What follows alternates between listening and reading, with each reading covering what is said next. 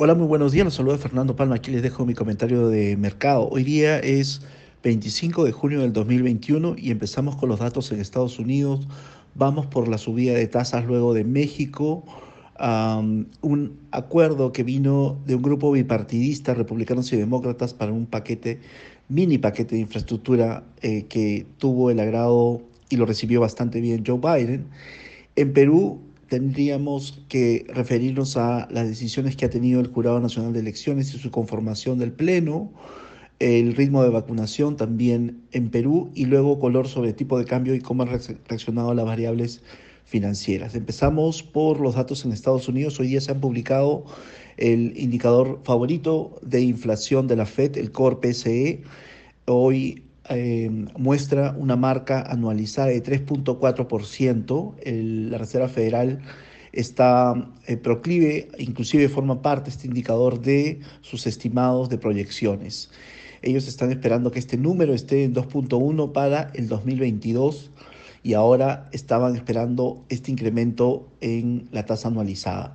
Para que tengan una idea, la Fed eh, de alguna forma ha dejado em, eh, digamos que el mercado interprete que 2% es una medida en la cual se debería ubicar este indicador hasta en 3.4 y digamos que podría tolerar en el esquema anterior eh, de política monetaria una, un core alrededor de 2.5%. Entonces, como ha cambiado de, eh, de marco de la política monetaria, ahora se refiere a la inflación promedio, es porque es, esta una de las razones por las cuales el mercado toma o digiere esta información que viene en la parte muy, muy alta eh, del core PCE, pero el mercado no muestra cambios importantes. Em, de hecho, está en línea de lo que estaba esperando también los economistas. En el caso de Latinoamérica, viendo por la política monetaria, en México subieron tasa inesperadamente a 4.25, 25 básicos respecto a la tasa que esperaba el mercado de 4%. El, al cierre del 2020 se esperaban dos recortes de tasa eh, por parte del Bancico, se recortaron tasas en eh, febrero y se esperaban tasas, eh, un recorte de tasas más. Luego vimos a, al Banco de México haciendo una suerte de cerrando el ciclo de recortes de tasa y ahora han sorprendido al mercado subiendo tasas, el peso mexicano se está apreciando, continuando con unas ganancias que ha tenido luego de haber tenido fuerte demanda de dólar después de la reunión de la Fed la semana pasada y luego hemos tenido un, comeback del peso mexicano bastante interesante que se refuerza con este incremento de la tasa de política monetaria. Eh, y la tasa del Selic en Brasil también se encuentra en 4.25. Banco de Brasil fue el primer banco en subir tasas en la región. Luego han seguido Bancico. Eh, probablemente están en pausa en este momento en los bancos centrales de Colombia, Chile y Perú. Y probablemente tengamos alguna noticia del Banco de Chile en adelante. En el caso de Perú, ya había comentado en otro podcast anterior que Perú, en Perú retiraron la palabra que las condiciones serán acomodaticias por un plazo eh, prolongado, el periodo prolongado lo han retirado, eso significa que han cerrado el ciclo de eh, recortes de tasa y empiezan a preparar el lenguaje para una eventual subida de tasas. Podría ser en las próximas reuniones entre tres y seis meses probablemente tengamos una reacción de subida de tasas aquí en Perú, pero también es es incierto el, nombre del presidente del Banco Central y obviamente vamos a tener un recambio en todo el directorio en, em, en las semanas adelante. Em, yendo al terreno de los Estados Unidos, eh, un grupo bipartidista de 10 senadores, 5 demócratas y 5 republicanos llegaron a un acuerdo con el presidente Biden en un bill de infraestructura en el papel por 953 billions, pero de nuevo cash 579 billions. Eh, este es un paquete, es un mini paquete de infraestructura porque el 18 de abril ya había enviado eh, Biden señal al mercado del American Jobs Plan, que era un paquete de infraestructura de 2.3 trillones. Así que este es un mini paquete eh, de 579 billions, algo es algo.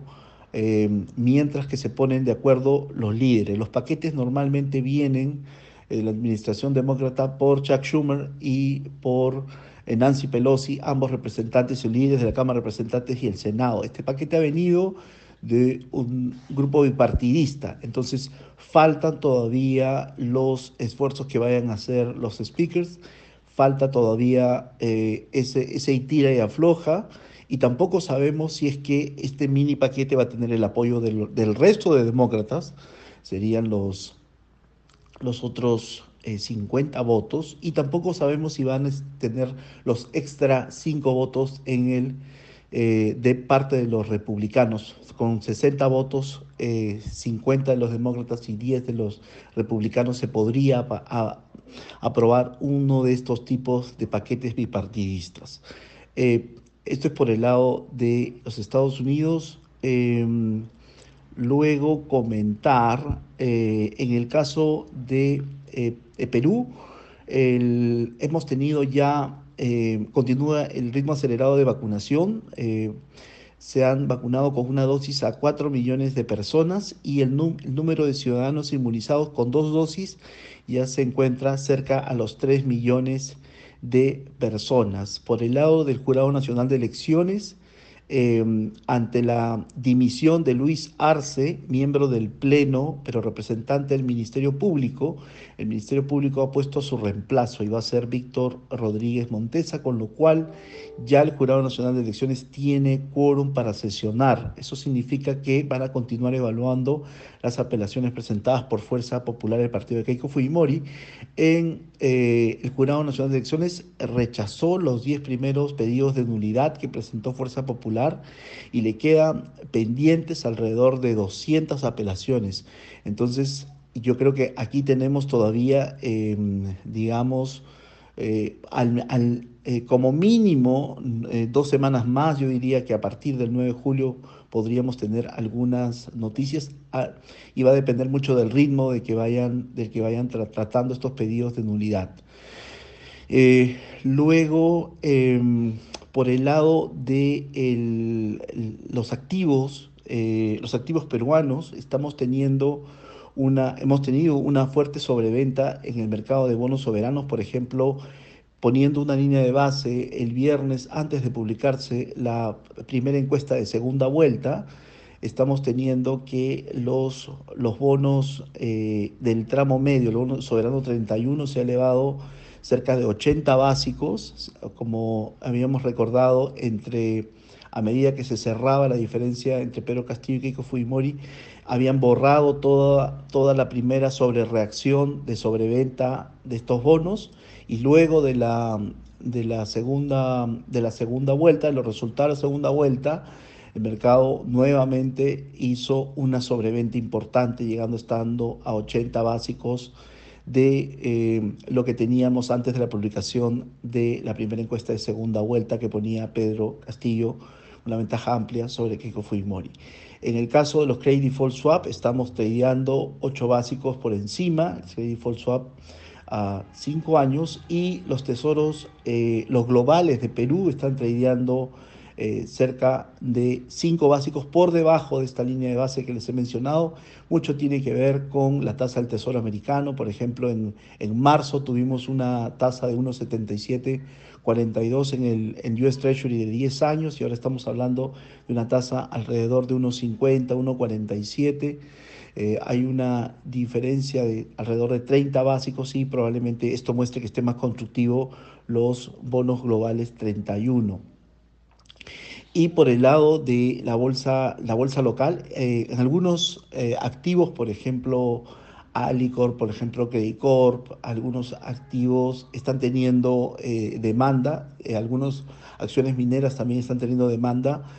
obviamente se profundizó las pérdidas después del resultado de segunda vuelta, pero han encontrado un piso y, y levemente empiezan a elevarse, a recuperarse no recuperan niveles previos, siguen todavía una caída entre 15 y 25% dependiendo de los activos, tomando como línea de base eh, el fin de semana previo a la publicación de la primera encuesta de segunda vuelta.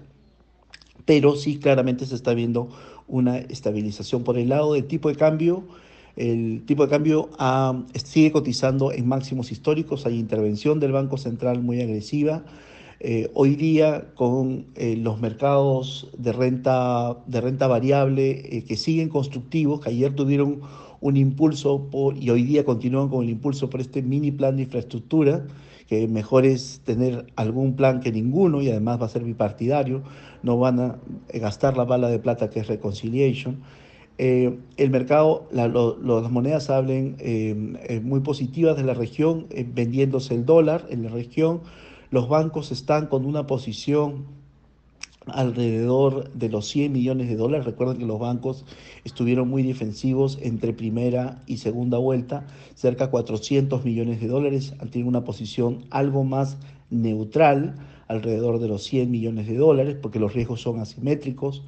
Y la, la demanda eh, recientemente ha venido por el flujo corporativo y ha sido eh, compensado por oferta del Banco Central y algunas AFPs. El Banco Central ha intervenido ayer, por ejemplo, vendiendo 150 millones de dólares, tratando de compensar los vencimientos de swap cambiarios.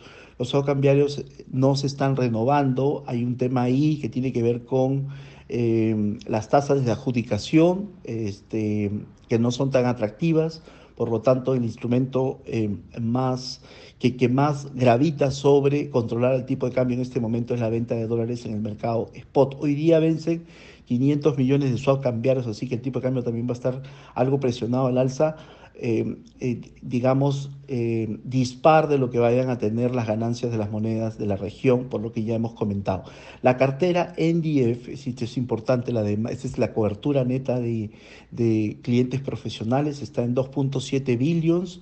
se ha, ha, caído en forma importante. La primera vuelta llegaron a estar como 5.5 billions de posiciones de coberturas y ahora se, han, se ha desinflado la, la demanda en el mercado de forward. Eh, en el NDF y ah, probablemente hay una menor eh, demanda de cobertura por menor posicionamiento de extranjeros en la curva soberana. En el mercado soberano hemos visto la sobreventa. Eh, con volúmenes bajos también es cierto, y hemos visto no renovación probablemente de algunos hedges que lo que están haciendo es tener, un, tener una curva forward para 30, 60 con puntos negativos y esto es producto de lo que estamos comentando. La cartera en DIEF se ha caído, el extranjero se siente que los riesgos están asimétricos, que más probabilidades que el tipo de cambio esté cercano a sus máximos y podría retroceder de eh, ceder un poco la incertidumbre política, ¿no? Los riesgos están asimétricos. En la curva soberana también estamos viendo, ya les he comentado, 80 básicos, más de 80 básicos en el tramo medio, eh, por encima de lo que traían antes del resultado de la primera encuesta de segunda vuelta. Entonces, están, los riesgos me parece que están más asimétricos hacia eh, eh, reducir o recortar las pérdidas que han tenido en estas últimas semanas. Eso es todo por mi parte, que les vaya muy bien. Un saludo.